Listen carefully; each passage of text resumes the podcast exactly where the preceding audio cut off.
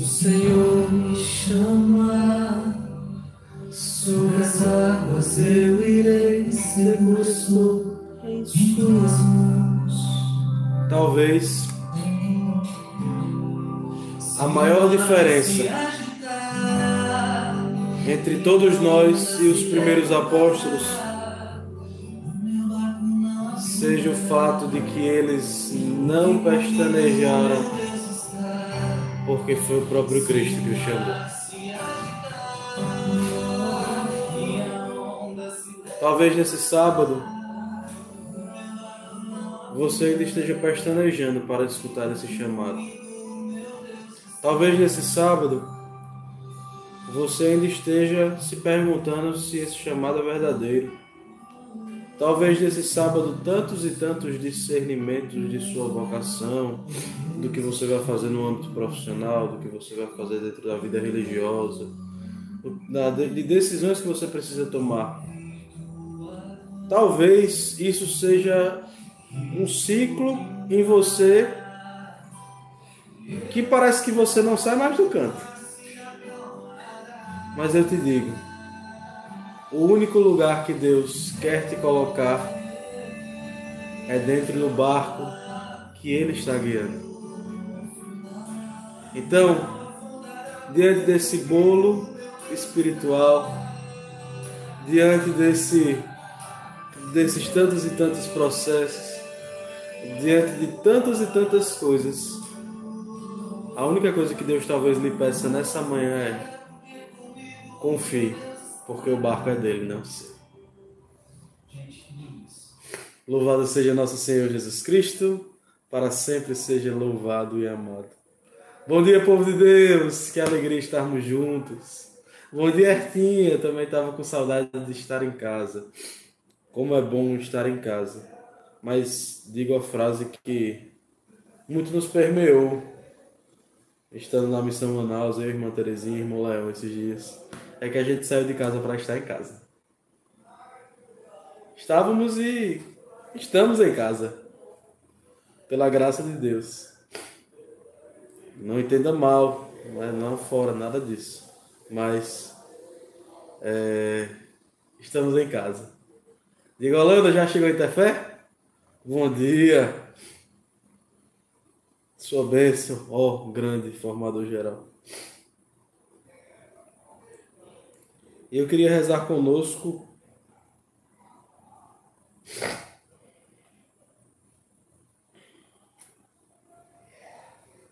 A oração que a nossa igreja nos propõe para o dia do sábado hoje, às vésperas do domingo. A oração do dia da igreja para nós é Escute bem isso. Depois disso proclamarei o Evangelho. Ó Deus, por quem fomos reunidos e adotados como filhos, velai sobre nós, em vosso amor de Pai, e concedei aos que creem no Cristo a liberdade verdadeira e a herança eterna. Por nosso Senhor Jesus Cristo, vosso Filho, na unidade do Espírito Santo. Amém. Se você puder colocar um amém aí no seu chat, já lhe digo, tem 35 pessoas online, mas 31 curtidas. Vamos fazer com que as nossas lives da palavra cheguem a mais pessoas. Muito mais, muito além do que ficar só em nós da comunidade católica e adoração. Esse material que nós temos é rico ou não é? Material que nós temos de graça de Deus em nosso meio é muito rico. Eu fico, às vezes, me perguntando, porque né, a gente se pergunta essas coisinhas às vezes. Caramba, se eu tivesse as lives do diácono antes da adoração, antes do de irmão Basílio ser irmão Basílio, antes dele entrar, ter entrado no vocacional, se tivesse escutado a voz do diácono, a voz do pastor, não o diácono pelo diácono, mas o que o Espírito faz no diácono, eu acho que às vezes seria um pouquinho mais fácil. mas por providência divina, Deus levantou as lives da palavra numa época onde nós estávamos reclusos, onde nós estávamos sem nenhuma opção, onde tínhamos que nos esconder em nossas casas, onde tudo para nós se tornou relativo enquanto família, o nosso seio familiar se tornou algo maior do que era antes. E mesmo assim, nesse terreno de coisas que nos colocam fora do lugar, Deus deu a providência divina. E dando esta providência divina, nos deu lives 8 horas da manhã todos os dias, para que não nos esqueçamos de que a palavra, de que a palavra só vai ser palavra de salvação quando ela entrar nos nossos lábios e no nosso coração. Por isso, pega comigo o Evangelho de São João, capítulo 6, versículos de 16 ao 21. Evangelho de São João, capítulo 6, versículos de 16 ao 21.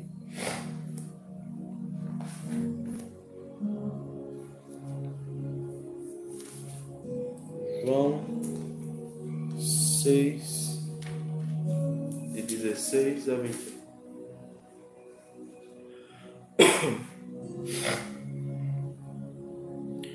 O Senhor esteja conosco, Ele está no meio de nós. Proclamação do Evangelho de Nosso Senhor Jesus Cristo, segundo São João. Glória a vós, Senhor. Chegada a tarde, os seus discípulos disseram à margem do lago: subindo a uma barca, atravessaram o lago rumo a Cafarnaum. Era já escuro e Jesus ainda não tinha se reunido com eles. O mar, entretanto, se agitava, porque soprava um vento rígido. Tendo eles remado uns 25 ou 30 estádios, viram Jesus que se aproximava da barca, andando sobre as águas, e ficaram atemorizados. Repito, viram Jesus que se aproximava da barca, andando sobre as águas, e ficaram atemorizados. Mas ele lhes disse: Sou eu, não temas.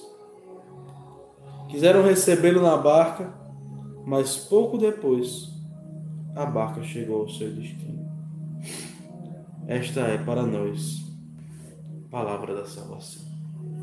Glória a vós, Senhor.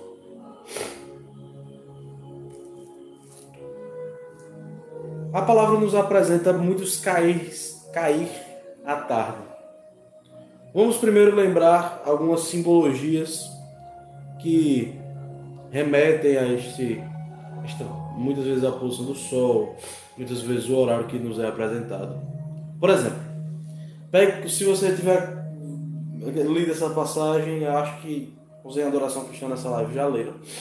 Se você pegar o Evangelho de São João, capítulo 4, nós temos o mistério da Samaritana, mistério cristológico da comunidade católica em adoração. E nós olhamos um horário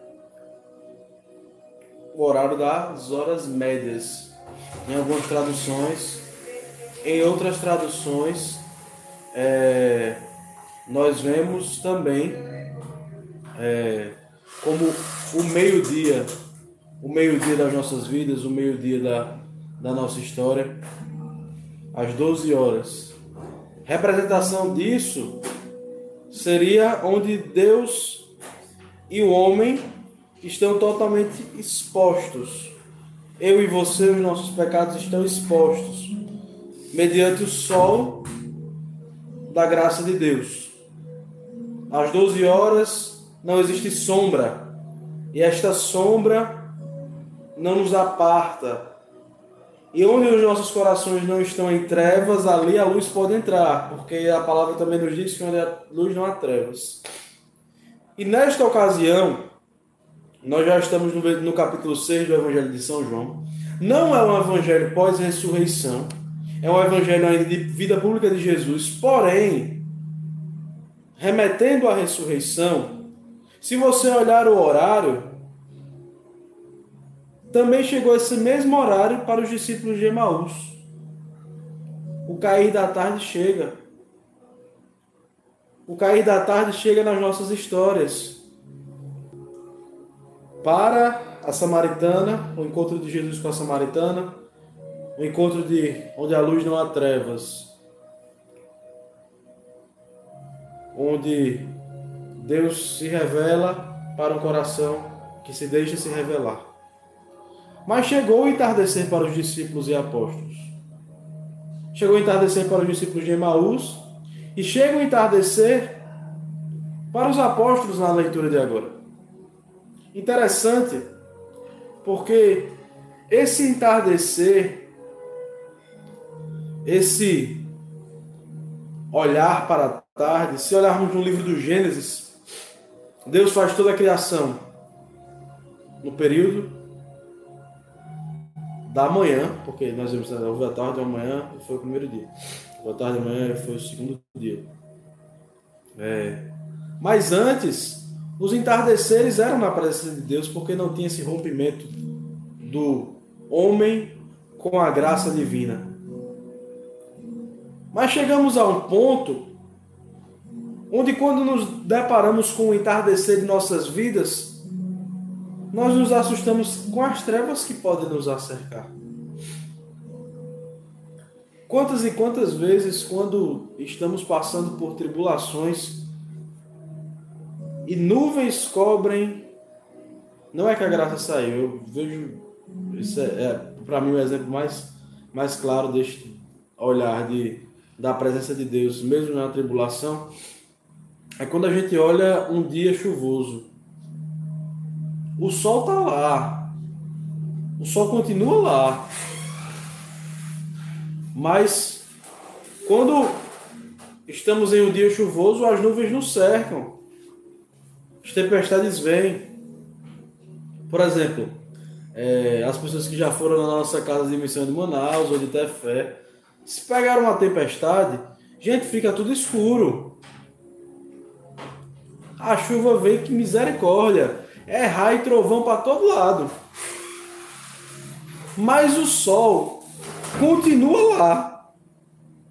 O sol continua no mesmo lugar. Tudo pode passar mas o sol continua no mesmo lugar. Inclusive, pode vir à noite. E a noite é onde dura o choro. Mas a alegria vem quando o sol volta, pela manhã. No entardecer da sua vida e da minha, o primeiro fato que nós temos que olhar para o que Jesus nos mostra é que, mesmo no entardecer, Ele está conosco. Mesmo no entardecer, Ele está conosco. Mesmo que tantas e tantas coisas nos queiram nos dizer que fora que nesse entardecer Ele não está conosco, mas Ele está conosco. E mesmo assim, quando caminhamos e seguimos, nos esquecemos que nessa caminhada e nessa seguida, Deus também está conosco. Quantas vezes eu não digo nem, não vou nem perguntar agora, depois que a gente se encontrou com Jesus, não ficar, ficar todo mundo envergonhado, porque acontece demais. Mas quantas vezes antes do seu encontro com Jesus você foi tomado por desespero, por pensar que ele não estava mais na barca da sua vida? Eu mesmo perguntava se existia Deus. Se ele existe, por que ele deixa tanto sofrimento acontecer? Se ele existe, por que ele deixa que tantas catástrofes aconteçam? Essa é a nossa pergunta quando nos esquecemos que mesmo na tempestade o sol está lá. Nos esquecemos de que mesmo quando a noite vem, o dia sempre vai raiar. o dia sempre vai raiar. E os apóstolos se deixaram levar pelos medos, angústias. Nós nos deixamos levar por medos e angústias. Remamos, remamos. Mas quando Jesus quer se aproximar da nossa história e tocar, tocar no barco das nossas vidas, o que, é que acontece? Se fomos presos por esses tumultos espirituais, por esses tumultos mentais, se fomos presos por nossas próprias vaidades, se fomos presos no desânimo e no desespero, quando Jesus toca no barco da nossa vida, a gente já não reconhece Ele. A gente já não reconhece que Ele faz. Repito a frase da adoração de terça-feira que muito me tocou, muito, muito me tocou, muito essa história que o Diácono contou, antiga, mas de muita valia.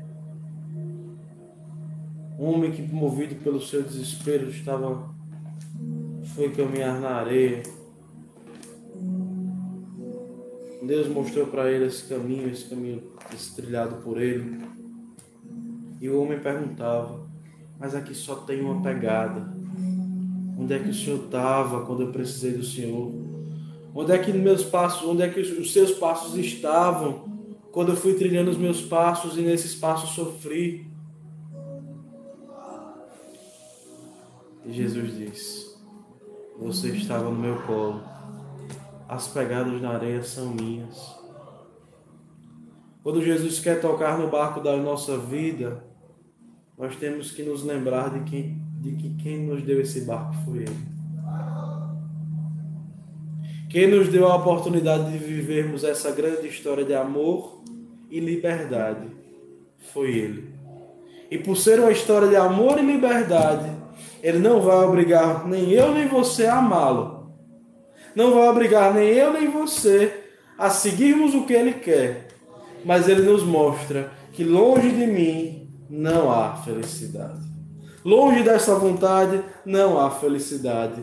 Longe dessa história não há felicidade. Mas Ele quer hoje tocar no barco da nossa vida. E mesmo assim,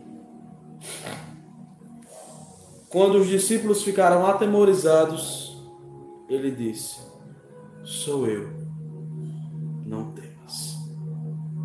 Não temas em me receber em tua história. Não temas em deixar que eu arrume a casa que você desarrumou. Não temas em me deixar guiar esse barco. Não temas em me deixar te levar para o outro lado do rio. Não temas. Quando o temor e o tremor nos penetram e a angústia invade os nossos corações, nós perdemos o controle. Nós perdemos o lugar que Deus quer agir em nós. E esse controle não é um controle do que? Um controle da vida. Mas nessa decisão, você e Deus, eu e Deus, nessa decisão, no final das contas, se não for um passo de liberdade de dar o controle a Ele, então nunca vai ser um passo de amor. No barco do Espírito, no barco onde Deus quer caminhar, só tem espaço para o amado que quer amar os seus filhos. Mas com que amor estamos deixando que Jesus toque no nosso barco? Com que amor estamos deixando que Jesus toque na nossa história? Com que amor estamos deixando com que Jesus guie este barco? Porque no versículo 21, quiseram receber Jesus na barca, mas depois de pouco tempo chegou o outro lado. Não percamos tempo em abraçar a nossa história de amor com Cristo, porque eu e você não sabemos quanto tempo nos resta aqui. Andar com o ressuscitado é andar todo dia querendo o corpo ressurreto, querendo ir para a glória com Ele. Não, apologias à morte, não apologias ao sofrimento, mas andar com o ressuscitado é querer estar com Ele na glória eterna. E não gemendo e chorando neste vale de lágrimas. Não percamos tempo, porque o barco das nossas vidas precisa andar, mas Jesus precisa guiá-lo para o canto certo, porque senão a gente vai para outro cais. Porque senão a gente vai para outro lugar. Porque senão a gente se coloca em outra história. Se perde no meio do caminho, o barco pode ir para atoleiros, o barco pode ir para rios não seguros, o barco pode ser saqueado, o nosso amor e a nossa vivência com Cristo, se nós quisermos, pode afundar e naufragar com o barco. Mas se for Ele guiando, meu irmão e minha irmã, na ousadia do Espírito eu lhe digo, Ele não erra. Ele não faz errado. Ele vai colocar o seu barco no cais certo. E no final da sua história você vai dizer: Que bom, Senhor, que nesse barco eu não andei sozinho. Não relativize a sua experiência com Cristo e saia da margem. Entre no barco e deixe que ele leve o barco. Que desde a margem das nossas vidas até o outro lado do mar, do rio, do lago, seja onde for, se for numa existência muito breve ou numa existência muito longa, desde que, como esse sino, Jesus lhe acorde e lhe coloque no lugar da adoração. No lugar onde Ele quer que o seu coração tenha paz. E paz não é como tantas e tantas religiões nos pregam. Paz é estar em um estado onde tudo pode estar dando errado, mas mesmo assim você sabe onde o seu coração encontra repouso. Paz não é falta de problemas. Paz é saber que quem é o dono do barco está guiando o barco. Porque tempestade tem em todo canto. Porque onda revolta tem em todo canto. Porque vento forte tem em todo canto. Seja você e eu dentro da vivência de igreja ou fora, todo canto é luta sobre luta, vai continuar gemendo e chorando no vale de lágrimas, porque você se lembra, antes de sua conversão, tanto de problema que você tinha. Eu não sei para quem eu estou pregando isso, mas Deus está me movimentando a pregar especificamente para uma pessoa que durante essas últimas três semanas estava com muitas dificuldades em sua vida financeira e relacional. Meu irmão, é o seguinte: deixa Deus entrar no barco. Porque você ainda não está sabendo guiá-lo e nunca vai saber. Enquanto ele não for o guia e o norte, o barco vai ir para o canto errado. Deixe que tua história com Deus seja guiada por esse mestre. Seja guiada por essa história de amor com esse mestre.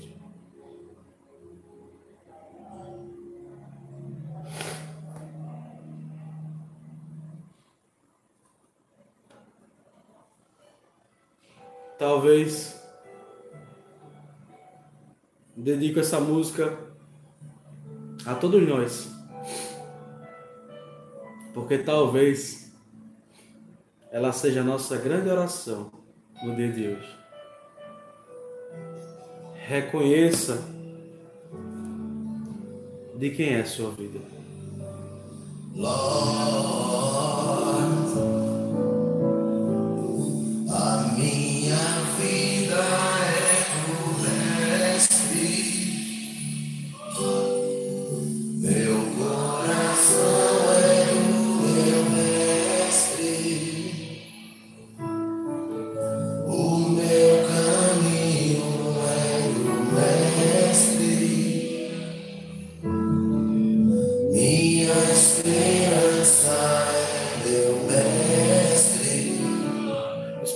me impulsiona um sentimento.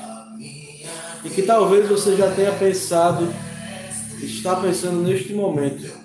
Mas eu já entreguei minha vida a Deus, eu já estou caminhando. Muitas vezes nós queremos ser copilotos desse barco. Não existe lugar para outros tronos. É o Senhor que quer guiar. Você e eu queremos ser os copilotos, mas não temos lugar. Só tem lugar para o Senhor.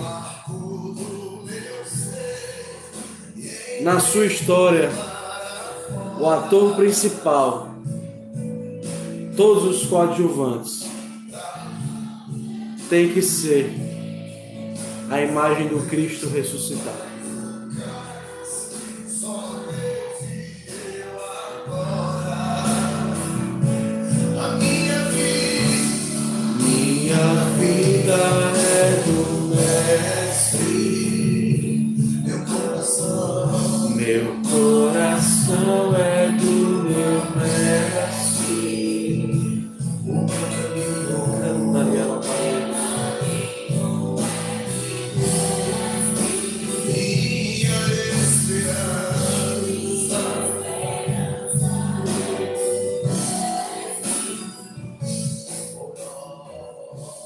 Outra moção em espírito. Você pode achar que Deus está escrevendo em linhas erradas, mas Ele só escreve em linhas retas. Sua vaidade está fazendo com que você se perca.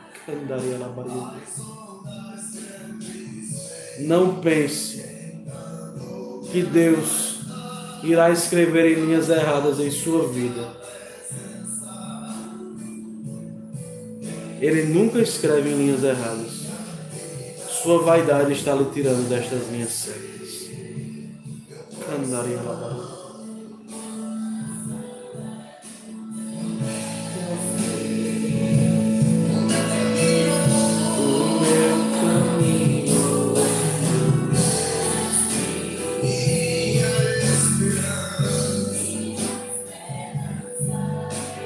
Vamos mais fundo no Espírito, meus irmãos. Deixe que Jesus te coloque no lugar da adoração.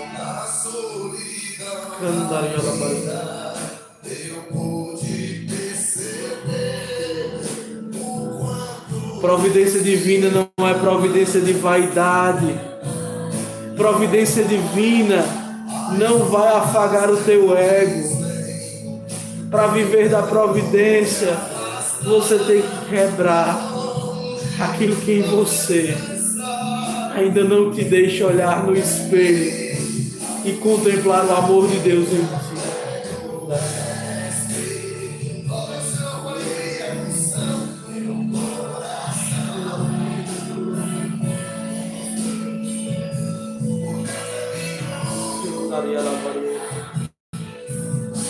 Transforma teu povo, Senhor sede a nossa esperança e auxílio, sustento, Senhor Jesus.